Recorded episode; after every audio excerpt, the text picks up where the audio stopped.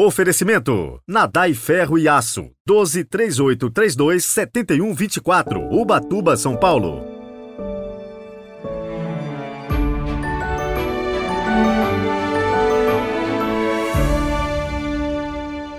Olá, sejam muito bem-vindos a este sábado 21 de janeiro de 2023.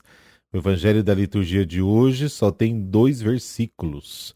Para os seus conterrâneos, Jesus havia enlouquecido. Rezemos.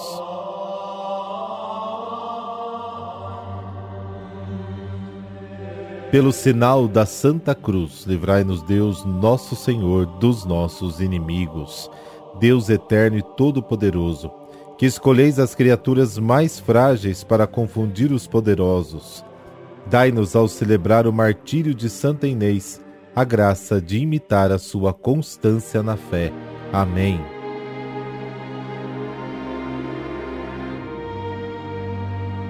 Marcos capítulo 3, versículos de 20 a 21. O Senhor esteja convosco, Ele está no meio de nós. Proclamação do Evangelho de Jesus Cristo segundo Marcos. Glória a vós, Senhor. Naquele tempo, Jesus voltou para casa com os discípulos. E de novo se reuniu tanta gente que eles nem sequer podiam comer. Quando souberam disso, os parentes de Jesus saíram para agarrá-lo, porque diziam que estava fora de si. Palavra da salvação, glória a vós, Senhor.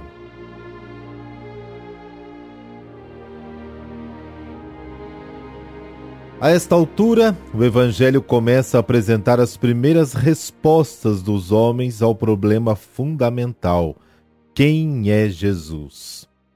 A primeira é dos parentes de Jesus, que diziam: ele está louco. Eles o consideravam, portanto, um maluco, um sem noção, alguém que faz passar vergonha toda a família. O melhor é pegá-lo e trancá-lo. Este texto nos revela o modo de pensar dos homens, que carecem de qualquer compreensão das exigências absolutas de Deus.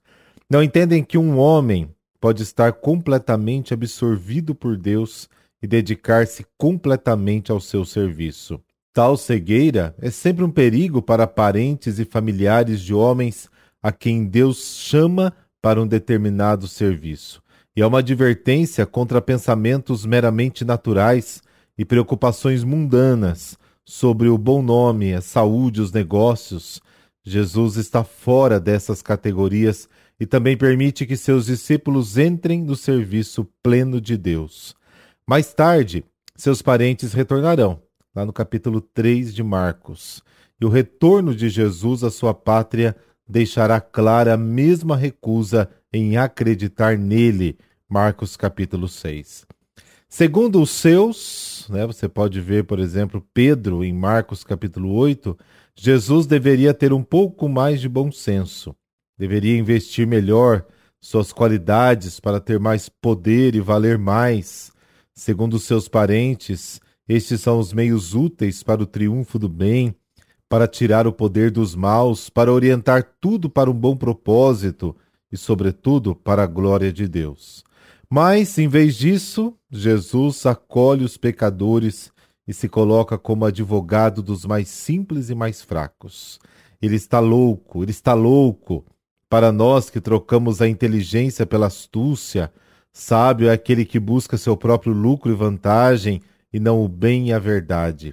Esse bom senso, entre aspas, humano, enganou os parentes de Jesus, enganará Judas e muitos outros depois dele. Jesus foi, é e será rejeitado justamente por ser simples, humilhado e humilde. Mas esta loucura dele é a sabedoria de Deus. Cristo, o poder de Deus e a sabedoria de Deus.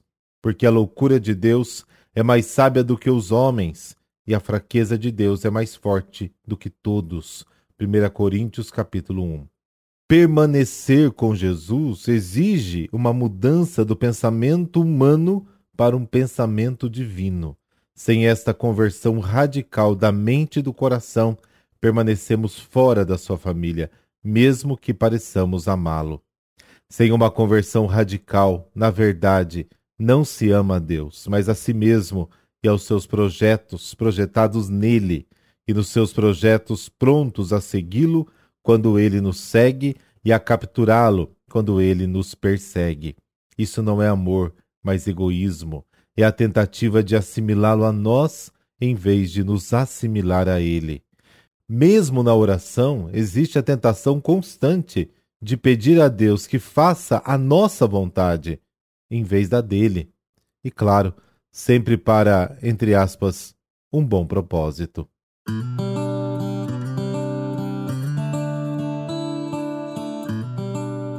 Santa Inês. Ela nasceu numa nobre família romana que deveria ser cristã, pois desde cedo ela, por amor a Cristo, o escolheu por esposo e a ele consagrou a sua virgindade. Porém, já aos 13 anos era muito atraente e com esta idade recebeu pedidos de casamento de vários pagãos, incluindo o filho do prefeito de Roma.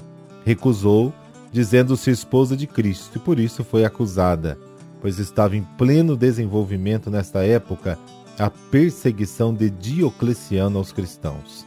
Diante do juiz que tentou convencê-la à apostasia, primeiro por persuasão e depois com a ameaça de tortura e morte, respondeu que Cristo velava pela sua pureza e que não conseguiriam profanar o seu corpo.